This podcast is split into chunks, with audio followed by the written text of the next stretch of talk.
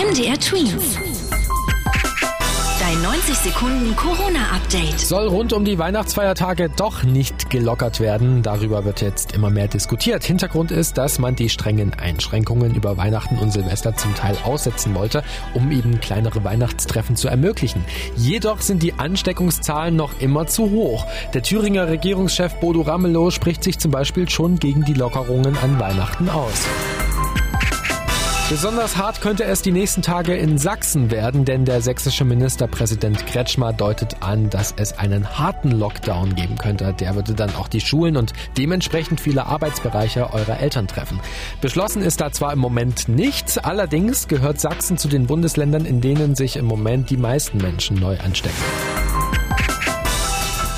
Zwar sorgen sich die Politiker darum, dass sich das Coronavirus nicht weiter ausbreitet, doch manchmal trifft es sie auch selbst. So hat jetzt die Stadt Jena bestätigt, dass der Oberbürgermeister der Stadt Thomas Nietzsche positiv auf Corona getestet wurde.